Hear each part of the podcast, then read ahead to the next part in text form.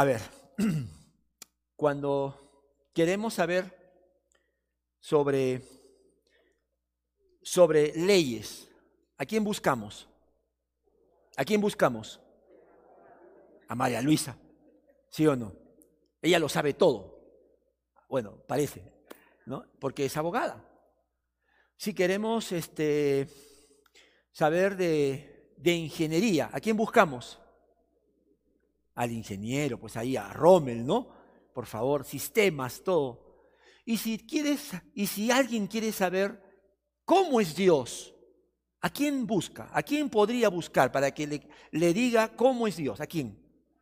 Al pastor. No puede, no sean moscas a cualquier creyente, a cualquier cristiano, cualquier hijo de Dios. Sabes que tenemos nosotros un desafío, un sueño, pero que en el Señor lo estamos viendo de a pocos. Y es que si alguien en Arequipa necesita saber cómo es el Dios de la Biblia, se encuentre con un hermano de nuestra iglesia y que tú le puedas decir cómo es ese Dios. Hemos tenido cuatro ya temas acerca de conociendo al Dios de la Biblia. Hoy vamos a tener el quinto. Examen. Cuatro características del Dios de la Biblia. Número uno, díganlo. Dios es... ¿Cómo? Mm, sí, es omnisciente, pero todavía no lo hemos visto. Soberano, muy bien. Dios es soberano.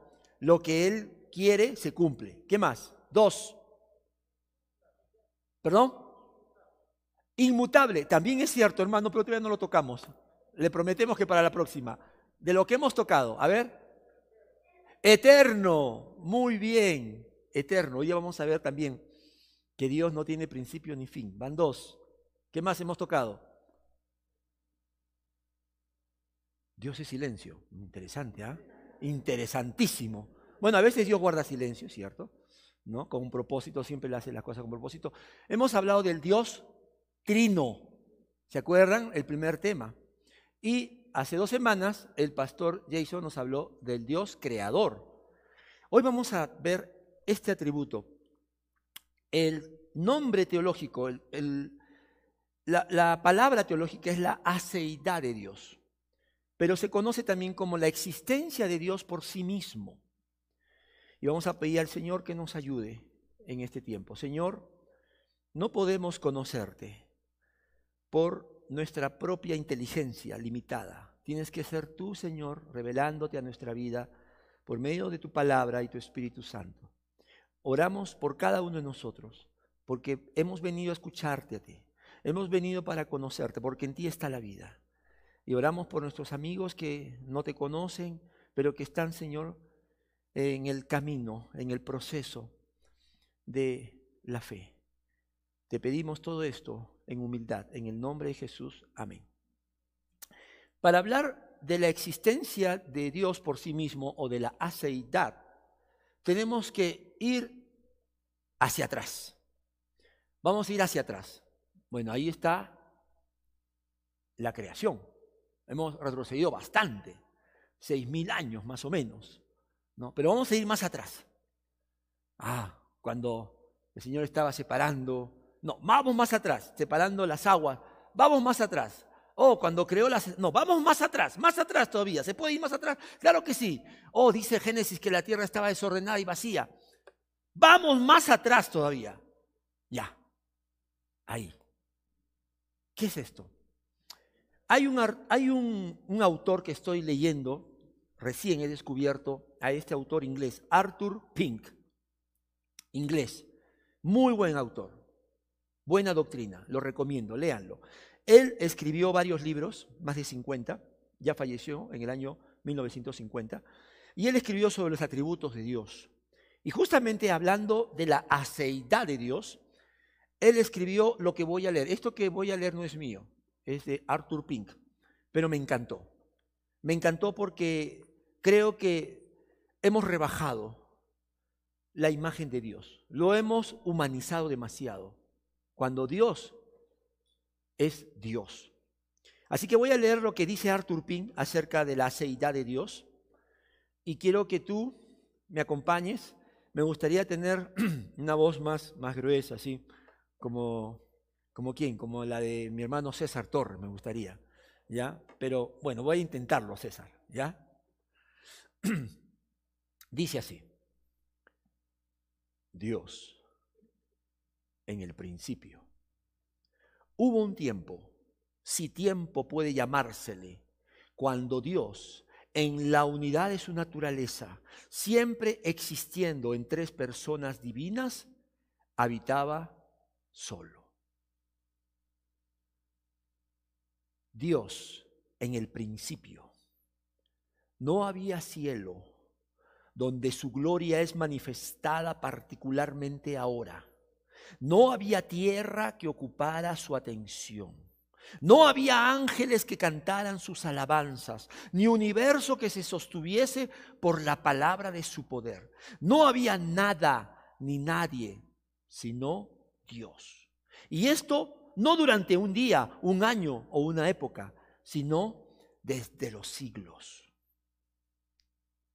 Durante una eternidad pasada, Dios estuvo solo, completo suficiente, satisfecho en sí mismo, no necesitando nada, sin un universo o ángeles o seres humanos que le hubiesen sido necesarios en alguna manera, que hubiesen sido llamados a la existencia desde toda la eternidad y tampoco nada añadieron esencialmente a Dios al ser creados.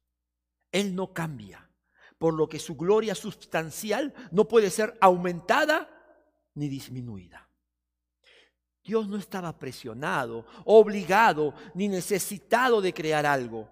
El hecho de que quisiera hacerlo fue puramente un acto soberano de su voluntad. No fue producido por nada fuera de Él mismo, no determinado por nada, sino por su propia buena voluntad, ya que Él hace todas las cosas según el consejo de su voluntad. Que Él creara fue simplemente para que su gloria fuese manifestada. Arthur Pink, los atributos de Dios. Me encanta cómo este autor nos lleva de la verdad de la palabra a esta realidad. Eh, leí de un muchacho, un jovencito, niño, que venía de la escuela dominical y, venía así agarrando su cabeza. Y su papá le decía, ¿qué pasa? ¿Qué tienes? Papá dice, hoy día la maestra nos ha hablado de Dios y mis neuronas están explotando. Yo quiero que tus neuronas exploten esta mañana, de verdad. Porque cuando hablamos de Dios estamos hablando de una realidad que no la conocemos, no la compartimos. Tenemos que devolver a Dios el lugar que Él tiene. Vamos a ver en el tema de hoy cuatro aspectos de lo que es la aceidad de Dios. El primer aspecto es la soledad de Dios. Así se le llama. ¿A qué se refiere con la soledad de Dios? Por acá tenemos que comenzar. La soledad de Dios es también llamada la independencia de Dios. Esto quiere decir que Dios existe independiente de todo. Dios es cualitativamente diferente de nosotros, porque nosotros somos dependientes, desde nuestro nacimiento, ¿verdad? Desde que nosotros fuimos concebidos. Si fuimos concebidos fue por qué? Porque hubo papá y mamá que decidieron tener un bebé, ¿verdad? Ellos dieron nuestro, fueron, hicieron posible nuestro nacimiento. Luego, mientras vivíamos, ellos nos ayudaban a subsistir. Pero Dios, Dios no depende de nadie. Nosotros somos criaturas dependientes. Dios existe independiente de todo. Si quieres un pasaje que habla de este aspecto de la soledad de Dios, Hechos 17, del 24 al 25, Pablo está hablando a la, en el arópago a esa sociedad griega que se jactaba de conocer Todas las culturas y sobre todo divinidades tenían para todos los gustos, los templos en, en Atenas, en Grecia, inundaban toda la ciudad. Pero mira lo que Pablo le va a decir a, este, a esta sociedad. el Dios que hizo el mundo y todo lo que hay en él, es Señor del cielo y de la tierra. No vive en templos construidos por hombres, ni se deja servir por manos humanas, como si necesitara de algo. Por el contrario, Él es quien da a todos la vida, el aliento y todas las cosas. Mira, dice acá y está subrayado que ese Dios que existe eh, eh, de manera independiente de todo lo que Él ha creado, Él no se deja servir, dice, por manos humanas. O sea, Él no depende de nosotros, como si necesitara de algo, dice ahí. Por el contrario, Él es quien da a todos todo, la vida, el aliento, todas las cosas. Por lo tanto, en este primer punto podemos resumirlo como Dios nunca necesita nada ni de nadie. Por el contrario, Él es el que da. Nuestro Dios, amados, yo te he dicho, quisiera que tú lo conozcas de manera personal para que lo des a conocer a otros, es único, es independiente. No hay otro como Él. No lo podemos comparar con nada. Segundo aspecto de los cuatro que te voy a compartir hoy día es la autoexistencia de Dios. Y vamos a, hablar un poquito en difícil, pero lo vamos a tratar de hacer lo más sencillo posible. Esto se puede resumir como que Dios es hace. ¿Por qué, pastor? ¿Cómo es eso? La palabra aceidad viene del, latín, hace. Por eso dice ahí, Dios es hace. A significa de y se significa sí mismo. Entonces, en el campo de la teología, el atributo de Dios, de su autoexistencia, se le llama la aceidad de Dios. Es decir, que Dios tiene la propiedad de solo depender de sí mismo y autoexistir de sí mismo. Aceidad significa que solo existe por sí mismo. Es un atributo que solo le pertenece a Dios, es un atributo incomunicable. Nosotros estamos en esta serie hablando de atributos incomunicables que solo tiene nuestro Dios. La segunda parte lo vamos a, tocar con atributos comunicables donde nosotros hemos recibido su imagen y semejanza. La existencia de Dios no es causada por ninguna cosa, al contrario, todo lo creado tiene como su primera causa Dios, todo lo creado depende de Él, es sostenido por Él y fue creado para Él. Dios no tiene principio de creación y su existencia no tiene fecha de vencimiento. Esto nos está mostrando, amados hermanos, que Dios tiene existencia por sí mismo, no es creado. Y si tú quieres negar a Dios, o si tú quieres en algún momento de tu vida pensar que Él no existe, bueno, esa es tu decisión, pero Dios seguirá existiendo como lo ha, lo ha hecho por los siglos de los siglos. En la Biblia sabemos de este atributo. Cuando Dios le preguntó, Señor, ¿cuál es tu nombre? Cuando yo vaya a tu pueblo y me pregunten, ¿cómo te llamas? Él le respondió, te acordarás, en Éxodo capítulo 3, versículo 14, yo soy el que soy le respondió Dios a Moisés. El nombre de Dios nos habla de la eternidad, como bien hemos dicho al comenzar como introducción. Nos habla de que Dios existe, existirá para siempre.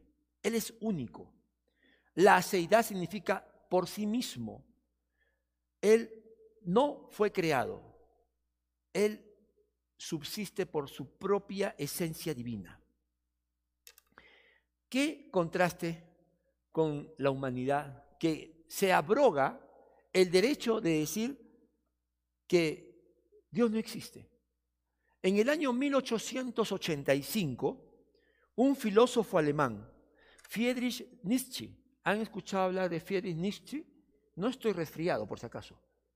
Es Nietzsche, ¿ya? Él escribió este libro, yo lo leí.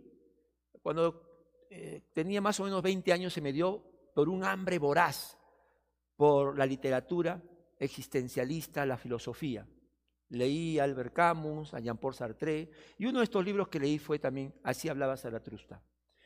O así habló Zaratrusta. Y me llamó la atención porque la primera página, la línea dice, Dios ha muerto. Así empieza este libro, para los que han leído, ¿verdad? ¿Sí? Dice, todos, dice, perdón, muertos están, eh, eh, en las siguientes páginas, muertos están todos los dioses. Ahora queremos que viva el superhombre. Dios ha muerto. Este filósofo decía que la creencia en Dios perturbaba, estorbaba el desarrollo del ser humano, de, la humanidad. Adolfo Hitler usó mucho de esta filosofía, por si acaso, del superhombre, ¿no? llegaron a decir que ellos eran una raza superior, los alemanes, arios. Y finalmente este autor eh, en su libro dice que cuando el hombre se libera de Dios, de la creencia, entonces se libera de los temores, se libera de los prejuicios, se libera de los tabúes y llega a ser un hombre completo, un superhombre. Depende de sí mismo y, de, y, no depende de nadie. Esto lo, lo escribió, lo enseñó y muchos como Adolfo Hitler lo siguieron. Y ustedes ven ya las consecuencias, ¿no? Ese holocausto terrible. Ahora yo les pregunto, ¿dónde está Nietzsche? ¿Dónde está Nietzsche? Está enterrado. Él es el que está muerto. Ahí está su tumba, en Leipzig. Gracias a Dios no hay ningún alemán acá, ¿no? Estaría pasando un roche tremendo. Él está enterrado. ¿Dónde está Nietzsche? Él es el que está muerto. ¿Y nuestro Dios? ¿Y nuestro Dios? Sigue viviendo, sigue existiendo y lo seguirá. Amados, aunque nosotros en un momento de dolor digamos Dios no existe, como dijo el salmista en algún momento, eh, eso es solamente palabras que no, no afectan la aceidad de Dios, porque Él existe por sí mismo. Y si tenemos la humanidad que rechaza a Dios, bueno, ese es el problema, esa es la crisis de la humanidad, pero eso no le afecta a él. Por eso, resumiendo este segundo punto, el ser de Dios es antes de todas las cosas y totalmente independiente de todas las cosas. Dios es autoexistente y autosuficiente. Tercer aspecto de la seidad de Dios. Vamos a hablar de la suficiencia de Dios. ¿Qué significa esto? La suficiencia de Dios es un aspecto que está directamente relacionado con su aceidad. Y voy a citar al, pastor Samuel Willard, quien nos hace esta, esta eh, definición. La suficiencia de Dios es su divina plenitud, es decir, que Dios está completo, pleno en sí mismo, en virtud de la cual Él tiene suficiente en sí mismo para responder a todos sus propios fines. Mejor dicho, y eso lo vamos a ver más adelante también en, los siguientes temas, todo lo que Dios eh, quiere hacer está en Él. Él tiene el poder, Él tiene la autoridad. Dios nunca se queda con las ganas. ¿Por qué? Porque en sí mismo Él está completo. Y dice, lo que incluye proveer para todos los que dependen de Él. Esta frase es muy importante. Porque Dios no solamente es suficiente en sí mismo para Él, para sus planes, sus propósitos, sino que también es suficiente para proveer a todos los que dependen de Él. Y eso es bien importante que lo vamos a ver ahora. Por lo tanto, pues yo he dicho que vamos a hacer lo más sencillo posible, la suficiencia de Dios nos habla de dos cualidades únicas que solo Dios tiene. Número uno, Dios era y es suficiente en sí mismo. No necesita nada fuera de sí mismo. Y lo segundo, Dios es suficiente para proveer de todo a los que dependen de Él. Punto número uno, Dios era y es suficiente en sí mismo. No necesita nada fuera de sí. La Trinidad es completa y satisfecha en sí misma. Recuerda, Dios Padre, Dios Hijo y Espíritu Santo han gozado y gozarán de una relación perfecta y santa de amor, comunión, y ellos tienen roles eh, que, que cumplen sin necesidad de nada ni de nadie externo a esta unidad divina.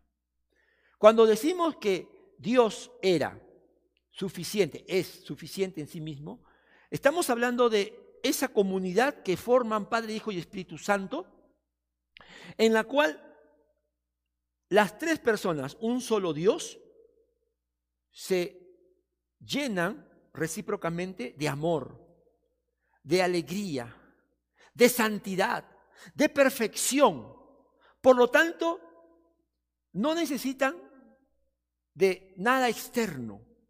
Y esta realidad, hermanos, que estamos conociendo por la revelación de Dios, ha existido y seguirá existiendo para siempre. Aunque haya gente que diga, no, no hay, no son tres, es uno solo, Jehová. Bueno, está yendo contra la revelación de Dios, pero la Biblia dice que es Padre, Hijo y Espíritu Santo. Y si alguno dice, no, pero eh, en realidad, como Nietzsche, no, no, no creo que, tenga que creer en un ser superior, yo soy agnóstico, o sea, eh, creo en algo, pero no sé qué. Bueno, Dios es suficiente y no le afecta tu falta de fe. La confesión de Westminster, yo te he dicho que esta es una declaración muy importante, escrita en 1646, hablando de la suficiencia de Dios, lo definió así. Dios tiene en sí mismo y por sí mismo toda vida, gloria, bondad y bienaventuranza.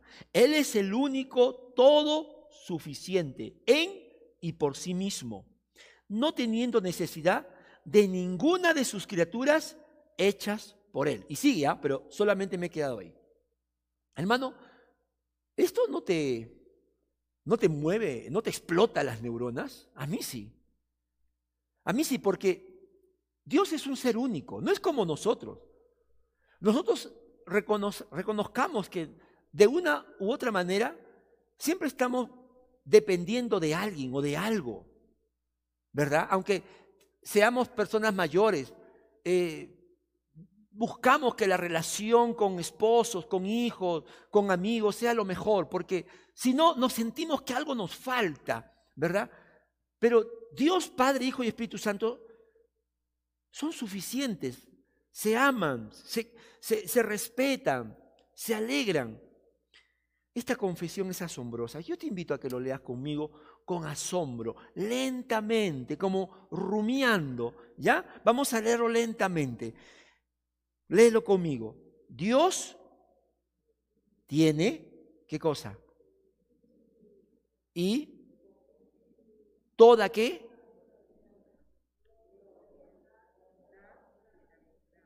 Él es el todo en no teniendo de ninguna hechas por Él. ¡Wow! ¡Wow! ¡Qué maravilloso! Sabes, tenemos que recuperar la imagen, la grandeza, la solemnidad, la reverencia a este Dios. ¿Cuántas veces se ha escuchado quizás de algún cristiano diciendo, Señor, ¿sabes qué? Este, no puedo servirte porque estoy muy ocupado, ¿sabes? Estoy trabajando. No, o sea, en, en mi casa ahora me han llenado de trabajo, ¿no? Entonces nos dedicamos solamente al trabajo. Y de pronto te llama el hermano Cirano y te dice, hermano, por favor, estamos buscando anfitriones. Ay, ya, Cirano, lo voy a, te voy a ayudar, eh, te voy a ¿ah? este domingo, ¿no? Como haciéndole un favor. Y cuelgas el teléfono y dices, ya Dios, está bien, mira, tú sabes que soy tan ocupado, Dios mío, si yo no trabajo el país se viene abajo. Pero te voy a hacer el favor, ya voy a servirte. Voy a estar ahí con el hermano saludando, pero ya no me pidas más a ¿ah? este domingo. Qué atrevimiento. Al Dios que no necesita nada de ti. Al contrario, Él nos da todas las cosas. Así que ya sabes, si te, llama el hermano Cirano, quien te llame, tú dile, acá estoy, heme aquí. Hermano, cuando hablamos de la suficiencia de Dios, estamos hablando que a Dios no lo vamos a aconsejar, no le vamos a decir lo que tiene que hacer, Qué, qué tremendo somos, ¿verdad? Él es autosuficiente, tiene su propia sabiduría y nosotros somos los que debemos buscar su consejo y su santa voluntad. Mira lo que dice este pasaje en Romanos capítulo 11, versículo del 34 al 35, y que sea la palabra de Dios trabajando en nuestros corazones. Dice, ¿quién ha conocido la mente del Señor? ¿A quién o quién ha sido su consejero? Mira, ahí vamos a... El apóstol Pablo, hablando justamente de la elección soberana de Dios, dice, un momentito, hace como una pausa, dice, ¿acaso tú y yo conocemos la mente de Dios? ¿O acaso Él nos ha preguntado qué es lo que Él tiene que hacer? ¿Cuántas veces, amado, tú y yo le hemos dicho en nuestra inmadurez, Señor, ¿Sabes lo que tienes que hacer con mi familia? Tienes que hacer esto, esto, esto, Señor. Tú me tienes que dar este trabajo. Tú me tienes que dar este viaje. Tú me tienes, Señor, hacer que, que, las cosas aquí estén ordenadas. Y el Señor dice, ah, ya. Está bien, ¿ah? O sea, tú quieres mi trabajo. Tú quieres mi chamba. Y esto lo hemos predicado antes. Deja que Dios haga su trabajo. Su trabajo es ser Dios. Amén. ¿Quién ¿A quién le ha pedido consejo Dios? Dice, ¿quién le ha dado primero a Dios para que luego Dios le pague? Porque todas las cosas proceden de Él y existen por Él y para Él. Mira lo que dice acá. Dios no busca que nosotros hagamos pacto con Él. Es terrible lo que se está escuchando ahora, ¿no? Haz pacto con el Señor. Dale tu dinero, él no es deudor de nadie. Y te va a dar el doble, el triple. Ah, vamos a darle entonces. Y luego, cuando no llega esa bendición prometida, Señor, ¿qué fue?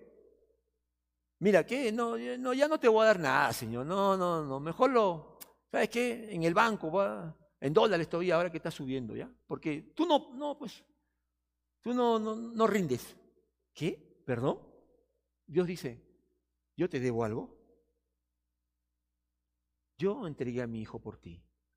Él se sacrificó por ti. Él murió en la cruz. Pagó la deuda que, tenías conmigo. ¿Y yo te debo algo a ti? Qué atrevimiento. Porque todas las cosas proceden de Él y existen por Él y para Él. A Él sea la gloria por siempre. Amén. Dios no está comprometido con nadie, nunca recibió Dios algo de alguien, por lo cual ahora esté obligado o comprometido con alguien. Contaba ayer esto en el, en el tiempo de oración con todos los servidores, de que en Inglaterra, en una, en una iglesia donde estaba en un barrio muy fino, así, ¿no? En un barrio de, de gente con apellidos de siglos. Ustedes saben que en Inglaterra pues hay nobleza, ¿no? hay una, una, nobleza que viene de siglos. Bueno, había una iglesia cristiana ahí. Y el pastor, como solemos estar al final en la puerta para despedirnos, está despidiendo a, la, a los hermanos y una señora, una señora bien nice, ¿ya? Esas que, que paran con su perrito, ¿sí? se le acerca al pastor y le dice, pastor, por si acaso, le acabo de dar al Señor una ofrenda grande, pero grande, así dice, ¿no? De bastantes libras, ¿ah? por si acaso, ¿no? Como diciendo, pastor, por si acaso, ¿ah? mire, si, si he, dado, acuérdese, que Dios se acuerde de mí. Y el pastor le miró y le dijo, hermana, cualquier cosa que le demos al Señor va a ser poco, va a ser pequeño comparado con lo que Él nos dio. Ese es el punto. El punto es que cuando nosotros vemos las cosas con nuestros ojos naturales, nos parece grande, ¿no? Ay, mi tiempo, Señor, no tengo tiempo, te voy a dar un poquito de mi tiempo. Pero cuando nosotros vemos las cosas con los ojos revelados por el Espíritu Santo, nos damos cuenta que lo que damos, hermanos, es muy poco. Lo que damos es muy poco, casi nada comparado a lo que el Señor nos da. Tu tiempo, tu dinero, que en realidad no es tuyo, tus talentos. Yo te animo a que no, no, no seas como esta señora que dice, mira lo que te estoy dando, Dios. Sino, Señor, como esa viuda, ¿no? es todo lo que tengo, pero te lo doy de corazón. Porque tú no me debes nada, yo te debo todo. ¿Cuánto dicen amén? Yo te debo todo a ti. Y la pregunta que cae así por su peso es, entonces, ¿por qué nos creó Dios si Él no necesita de nada? Y quiero contestar esta pregunta primero diciéndote, ¿por qué no nos creó? Y Dios no nos creó porque, ahí está la pregunta, ¿por qué nos creaste entonces, Señor, si tú, Padre, Hijo y Espíritu Santo, lo tienen todo, son suficientes, ¿por qué nos creaste? Dios no nos creó, mira este dibujito, porque Dios estaba solo, porque había un vacío en Él. Él estaba triste. Entonces, Él creó el universo para entretenerse, ¿no? Y, Él creó al ser humano para que pueda recibir eh, algo, para que pueda Él también, este, que, sus seres, sus criaturas, no le, le reconozcan. No, no, no. Nada de eso. Dios estaba completo y satisfecho en sí mismo, sin nosotros. ¿No? Él no es un Dios solitario, triste, como está ahí. O que esté necesitado de nuestra existencia. A veces pensamos que, que Dios no necesita a nosotros, nos necesita. ¿No? Hermano, pensar así, pensar que Dios nos creó porque sin nosotros Él estaría eh, vacío, o es orgullo, o es locura, o es herejía. Pero yo no quiero que ninguno de nosotros esté en, en esas clasificaciones.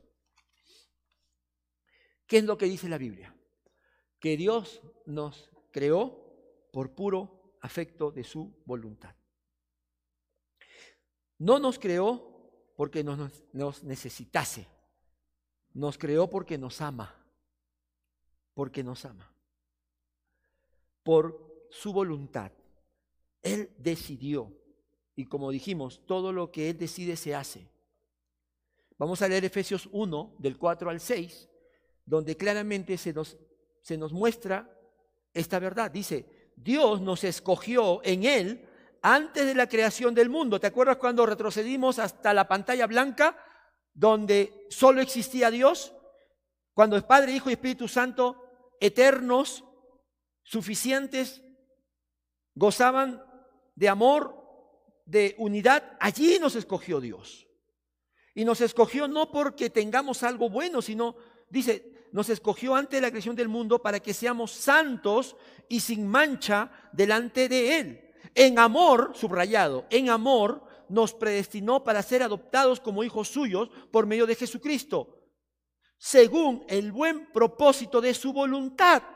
O sea, porque quiso, para alabanza de su gloriosa gracia que nos concedió en su amado. ¿Por qué nos creó Dios? Porque tuvo gracia. Es la expresión de su gracia, la vida que tenemos.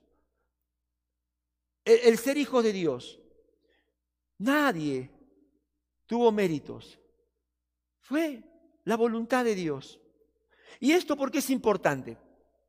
Porque si sabemos que Dios, el autoexistente, el, el que no necesita nada, nos creó por gracia y amor, hermanos, cuando la vida esté complicada, podemos nosotros consolarnos, podemos fortalecernos en que Dios nos amó. En los momentos que estamos quizás afrontando una tristeza muy grande. Yo no sé, cada uno lleva sus problemas, a veces los guarda, no los comparte, pero Dios sí lo sabe. Tú puedes regocijarte en esta gran verdad, regocíjate. Señor, no entiendo por qué ahorita mi mundo se está, eh, parecía como, eh, eh, hay una erupción, un volcán, Señor, de problemas, no lo sé. Pero sí hay algo que sé. Hoy día tú me has dicho que me escogiste en la eternidad para que sea adoptado como hijo tuyo. Eh, me amaste, Señor.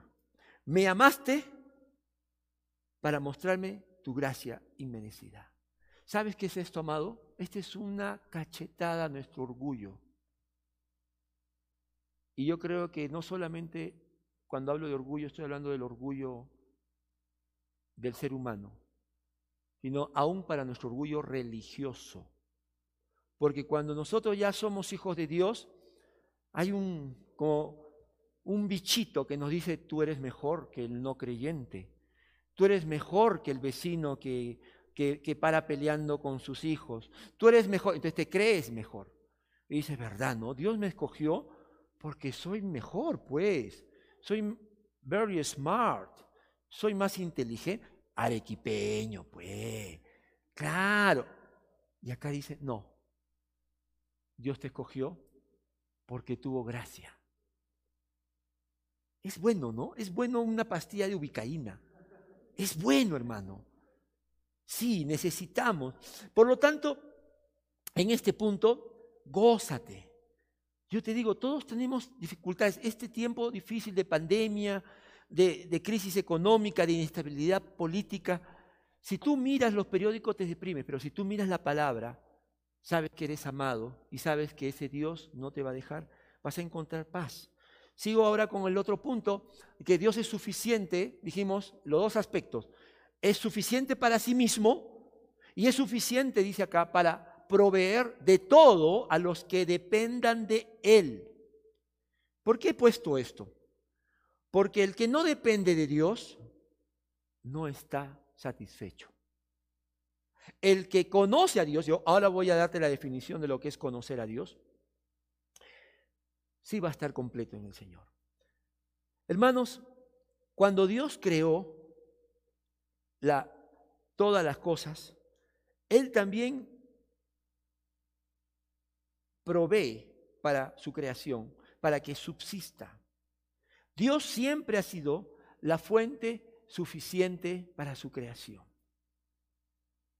Amado hermano, nuestros corazones fueron hechos para Dios. Y nuestros corazones están inquietos hasta que encuentran su descanso en Dios. Y cuanto mayor es nuestra comprensión de quién es Dios, nuestro corazón va a desbordar de gratitud, contentamiento y satisfacción. El gran San Agustín o Agustín de Hipona dijo esta verdad. Por ahí lo puedes haber leído. Dijo, nos has hecho, Señor, para ti y nuestro corazón está inquieto hasta que descanse en ti. Es una gran verdad. Aquí hay jóvenes, me, encanta, la iglesia se, se, ve más hermosa, ¿no? O sea, todos somos jóvenes para Dios, ¿verdad? Pero déjame decirte, amado joven, no desperdicies tu tiempo buscando la felicidad fuera de Dios. Tu corazón no va a encontrar la felicidad fuera de Dios. Como dijo Agustín de Hipona, esa inquietud que tú tienes no la vas a poder satisfacer con mil likes. Pones una buena foto, te llegan los likes y cuando llegaste a los mil likes vas a querer dos mil, tres mil y así. No vas a poder encontrar la satisfacción de la vida fuera de Dios, porque Dios nos diseñó con esa necesidad de Él. Mira lo que dice Asaf en el Salmo 73. ¿A quién tengo en el cielo sino a ti? Si estoy contigo, ya nada quiero en la tierra. Podrán desfallecer mi cuerpo y mi espíritu, pero Dios fortalece mi corazón. Él es mi herencia eterna. Este Salmo 73, si tú lo lees esta semana en tu casa, acuérdate, es un salmo precioso porque Asaf escribe diciendo, que él está viendo que alrededor hay personas que no creen en Dios y le va mejor que a él. Él que es un, levita, él que él canta, adora a Dios. Tengo tantos problemas, dice, y, veo alrededor mío que los hombres pecadores se ríen, disfrutan la vida. Y dicen, no, no, ¿qué está pasando? Tienen una crisis de fe, porque hermanos, es así. Hay momentos en los cuales pareciera que nuestra fe no nos está haciendo suficiente, pero hoy, esta mañana, ya casi tarde, a tarde ya, el Señor te está diciendo que Él es suficiente para ti. Pero después de una gran lucha, Él escribe estas preciosas palabras. ¿A quién tengo en el cielo sino a ti? Si estoy contigo, ya nada quiero en la tierra. O sea, lo tengo todo. Y el apóstol Pablo en Hechos 17, en ese discurso a los griegos les dijo, puesto que en Él vivimos, nos movemos y existimos. Es decir, que Dios es suficiente, es todo lo que necesitamos. Él es la herencia eterna. En Él vivimos, en Él nos movemos y en Él existimos. Amigos, la base de nuestra vida proviene de Dios, nuestra vida física es de Él. Nuestra vida espiritual es de Él. Y la vida eterna también es de Él. Dios siempre ha sido la fuente suficiente para su creación. Él es completamente suficiente para la vida del hombre regenerado. Cuando nosotros conocemos a Dios, y ahora te voy a dar el concepto de lo que es conocer a Dios, entonces encontramos en Dios todo lo que necesitamos, todo, espiritual, físico, material, intangible, todo. Pero el hombre no regenerado, el hombre que todavía está buscando la satisfacción en las cosas de este mundo o en sí mismo, ¿no? El superhombre de Nietzsche, Dios no es suficiente para él. ¿Qué? Ah, ah, ¿Qué quieres que haga? ¿Que vaya a la iglesia? Te dicen los que todavía no han sido convertidos a Dios. Dicen, no, por favor, tengo cosas más importantes que hacer. El hombre no regenerado considera que la felicidad, está fuera de Dios.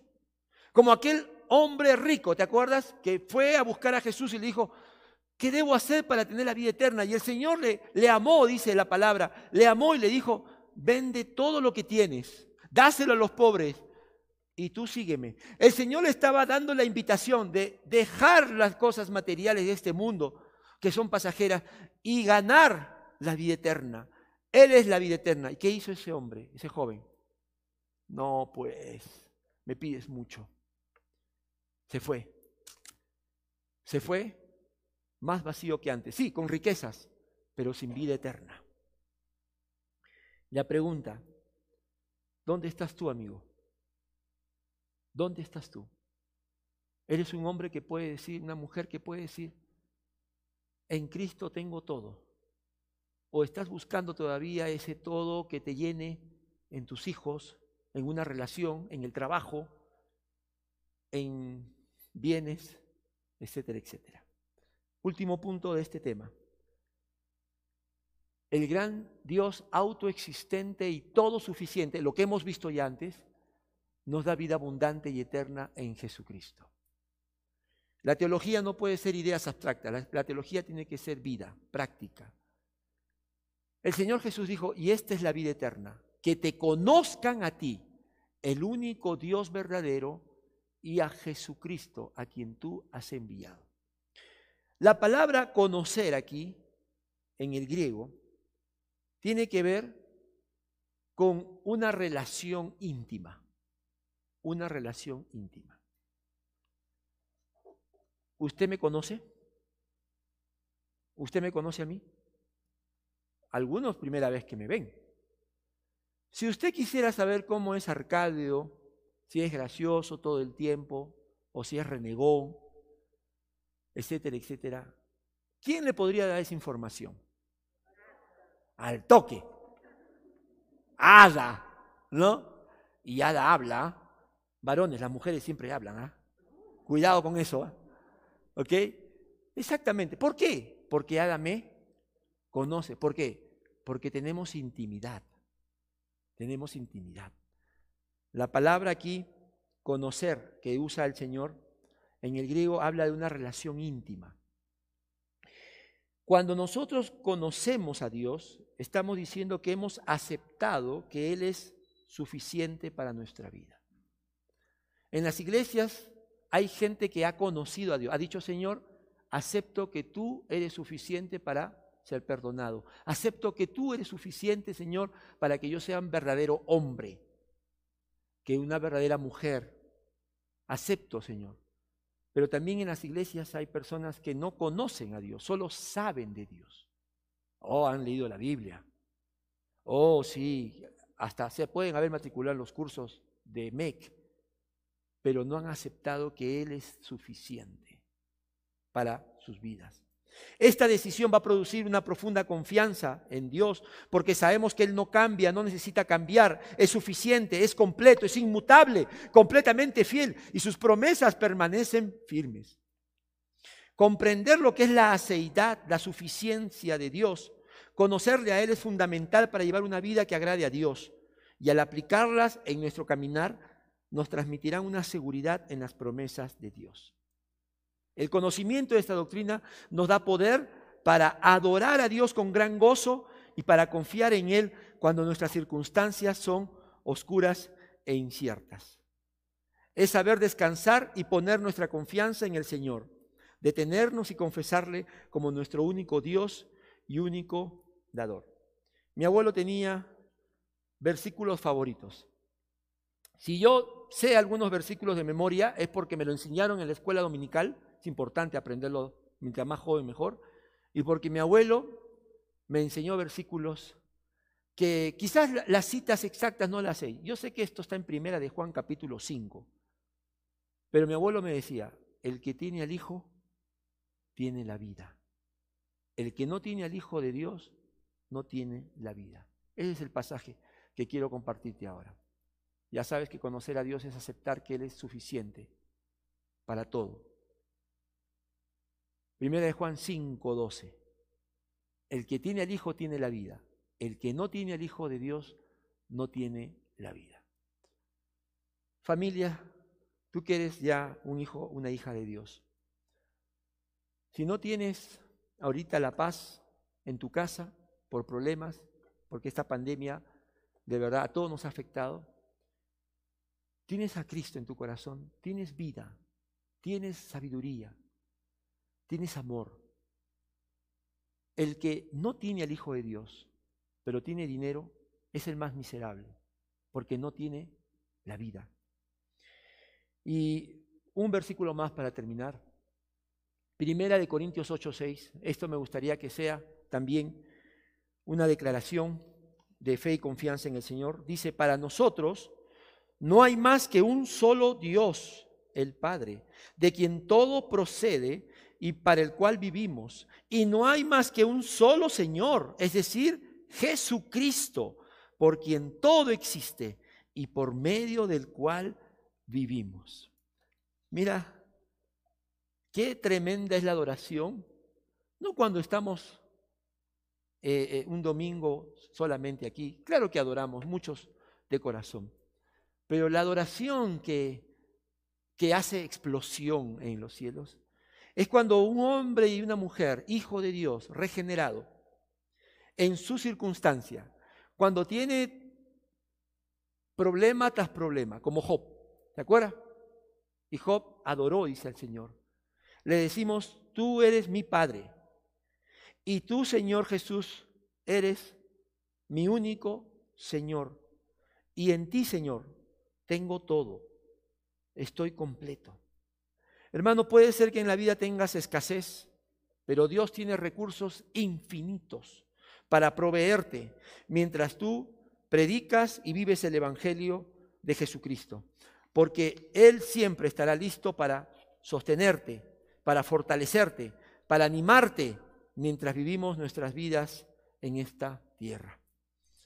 Hay una alabanza que me encantaría con esa terminar. Seguramente la han escuchado. Jesucristo basta. ¿Han escuchado esa alabanza? ¿Sí? ¿Cuántos han escuchado esa alabanza? Ya, vamos a cantar. Uno, dos, tres. Mentira. Esa alabanza es una melodía preciosa, voces preciosas, pero lo más hermoso es el contenido, el mensaje. Dice lo siguiente, nuestros corazones insaciables son, ¿verdad? Hasta que conocen a su Salvador tal y como somos, nos amó. Eso es lo que esta mañana, esta tarde el Señor te está diciendo. Él te escogió por gracia, desde antes de la creación del mundo. Hoy nos acercamos sin temor. Él es el agua que al beber nunca más tendremos sed. Jesucristo basta. Jesucristo basta. Mi castigo recibió y su herencia me entregó. Jesucristo basta. Yo te pregunto para terminar, ¿Es Jesucristo suficiente en tu vida? ¿Y por qué estás triste? ¿Y por qué no sonríes? El Señor quiere hoy transformar ese dolor en esperanza, diciéndote, yo tengo para ti la vida, tengo propósito. Tú quizás no lo entiendes ahora, pero luego verás que todo fue para bien y para mi gloria. Vamos a orar. Cierra tus ojos. Señor, el apóstol Pedro dijo, ¿a dónde iré si solo tú tienes palabras de vida eterna? Señor, si estamos aquí es porque necesitamos esa agua, necesitamos ese pan de vida. Necesitamos, Señor, que tú te sientes en el trono y seas todo suficiente y que nuestra, nuestra adoración, Señor, sea en todo tiempo. Decir Jesucristo basta, es decir, Señor, que tú eres la vida, que tú eres, Señor, el amor que necesitamos. Señor, si nuestros familiares no nos aman, tú nos amas. Señor, si, si esta vida no hemos conseguido riquezas, tú eres nuestra más grande herencia. Señor, si en esta vida no tenemos la salud completa, Señor, tú nos ofreces una eternidad sin dolor, sin enfermedad, sin muerte. En ti está nuestra vida. Señor, perdónanos cuando hemos estado minimizando, ridiculizando, Señor, tu nombre, tu grandeza, tu deidad. Eres el gran yo soy. Eres el único que existe y existirá por siempre. Todos los que se rieron, todos los que se burlaron, Señor, serán juzgados por ti. Pero tus hijos, tu pueblo, Señor, te dice, ven pronto, Señor Jesús. Aleluya, ven pronto. Redímenos, sálvanos. Y mientras tanto, Señor, permite que te cantemos desde donde estemos, Señor. Porque nuestro canto será alabanza, olor fragante, Señor. Porque tú te glorificas en el quebrantado, en el humilde. Oro, Señor, esta mañana, si hay personas que no te conocen, solo saben de ti, solo saben, recitan versículos, pero no han aceptado que tú eres el único Dios salvador de sus vidas. Amigos, si esa es tu condición. En esta iglesia predicamos el Evangelio. Y el Evangelio son buenas noticias. Jesucristo vino a salvarte. Jesucristo vino, el Hijo de Dios, se hizo hombre, dejó su trono de gloria para tomar tu lugar en la cruz, para salvarte, porque estás en peligro de muerte eterna. Y si esta mañana tu corazón está listo para recibir esta verdad, Dile, Señor Jesús, ora conmigo. La oración no te salva, lo que te salva es la fe en Cristo Jesús. Señor, yo me arrepiento. Confieso que he sido rebelde, desobediente. Pero hoy me arrepiento de corazón. Perdóname. En Cristo Jesús está la salvación de mi alma. Te entrego mi vida, te entrego lo que soy. Hazme un hijo, una hija de Dios. Séllame con tu Santo Espíritu Cámbiame, Señor, dame un amor por ti. Dame un corazón obediente para vivir para ti. Aleluya. Te lo pido, Señor. Sigamos orando. Si has hecho esta oración esta mañana, permíteme orar por ti. Todos estamos con los ojos cerrados porque este es un tiempo donde el Señor nos está hablando a cada uno. Si hiciste esta oración, hazme una señal, levanta tu mano. Yo quiero orar por ti. Quiero pedir a Dios que siga guiando tu vida Hoy has dado una gran, un gran paso, una gran decisión, pero tiene que haber más pasos de fe y de obediencia. ¿Hay alguien? Levanta tu mano, yo voy a orar por ti. Señor, gracias porque tú estás aquí y estás, Señor, obrando de dentro hacia afuera. Este corazón, Señor, te pertenece, cámbialo. Permítenos ser una iglesia cada vez, Señor, más fiel, más firme. Que la adoración no sea en labios, más de corazón, más obediencia. Y oro por mis hermanos y amigos que están aquí. Que tu palabra, Señor, hoy haya sido suficiente. Y que, Señor, también haya fruto en sus vidas. En el nombre de Jesús. Vamos a cantar.